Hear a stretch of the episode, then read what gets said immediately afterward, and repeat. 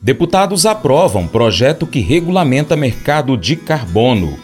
Acompanhe a gente em áudio.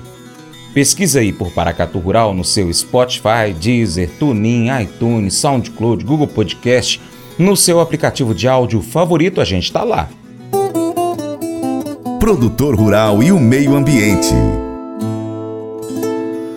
A Câmara dos Deputados aprovou o projeto de lei 2148-15 que regulamenta o mercado de carbono no Brasil.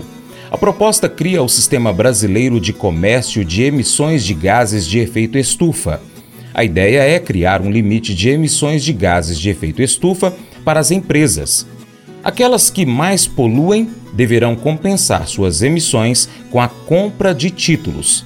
Já as que não atingiram o limite ganharão cotas a serem vendidas no mercado. Ana Raquel tem as informações para a gente da Rádio Câmara.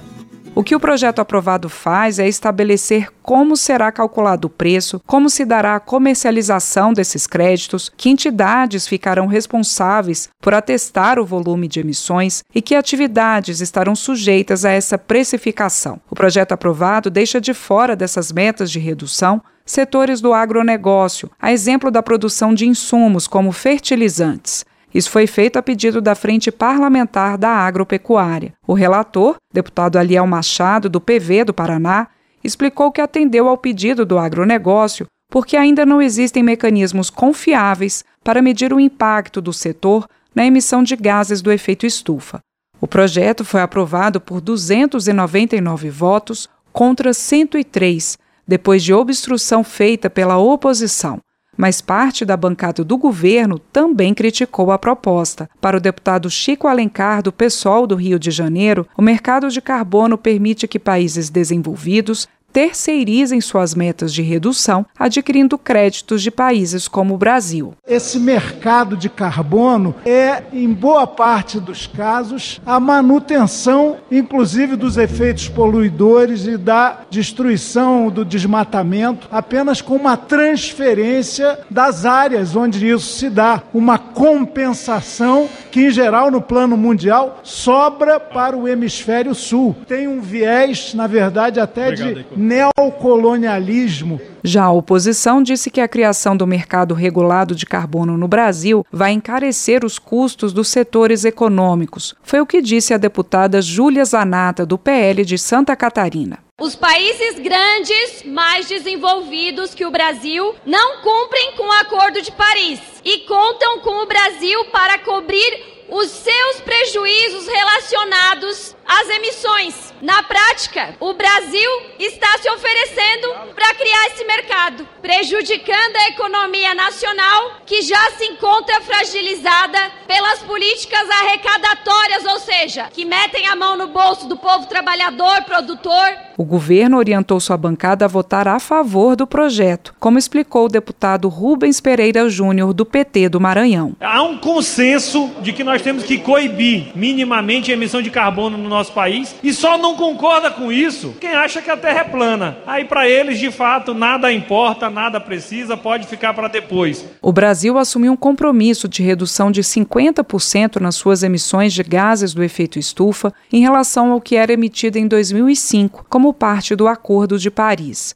O relator Alial Machado diz que o objetivo do projeto não é o de arrecadar impostos nem punir produtores, e sim estimular a preservação ambiental dentro da lógica de proteção também à propriedade privada. O projeto vem sendo discutido há muito tempo e foi através desse trabalho, com muito diálogo, que nós chegamos num texto que aprimora as propostas aqui apresentadas para que o Brasil seja referência, para que o Brasil defenda as comunidades indígenas, defenda os extrativistas os assentados, defendo o direito à propriedade privada, porque aqui nós estamos tratando de mercado de carbono gerado como usufruto dentro de uma propriedade. Depois de aprovado pela Câmara, o projeto que regulamenta o mercado de carbono no Brasil seguiu para a análise do Senado. Da Rádio Câmara de Brasília, com informações de Antônio Vital, Ana Raquel Macedo.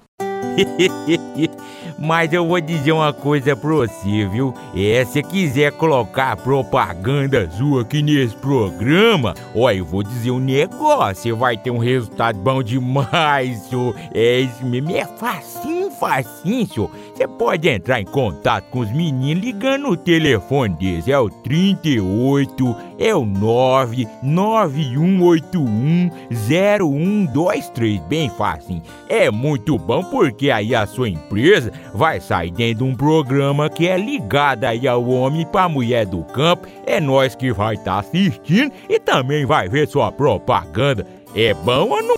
Provérbios 14, 33 a 35 enfatiza a importância da sabedoria e do discernimento. A sabedoria reside na capacidade de compreender, julgar e tomar decisões sábias. Além disso, a integridade é um traço crucial, pois a desonestidade e a corrupção minam a autoridade e a confiança de um líder. 2 Timóteo, capítulo 2, verso 15, nos encoraja a buscar a aprovação de Deus através do estudo diligente das Escrituras. Isso não se aplica apenas a líderes religiosos, mas a todos os que desejam ser líderes íntegros. A compreensão da verdade e da justiça é um alicerce essencial para liderar de maneira sábia e reta. Unindo essas duas passagens, nós percebemos que a liderança eficaz requer sabedoria, discernimento e integridade. A busca pela verdade e a compreensão da justiça são fundamentais para liderar com sucesso e servir aos outros de maneira digna. Esse devocional faz parte do plano de estudos Sabedoria em Provérbios do aplicativo bíblia.com. Muito obrigado pela sua atenção, Deus te abençoe e até o próximo encontro. Tchau, tchau.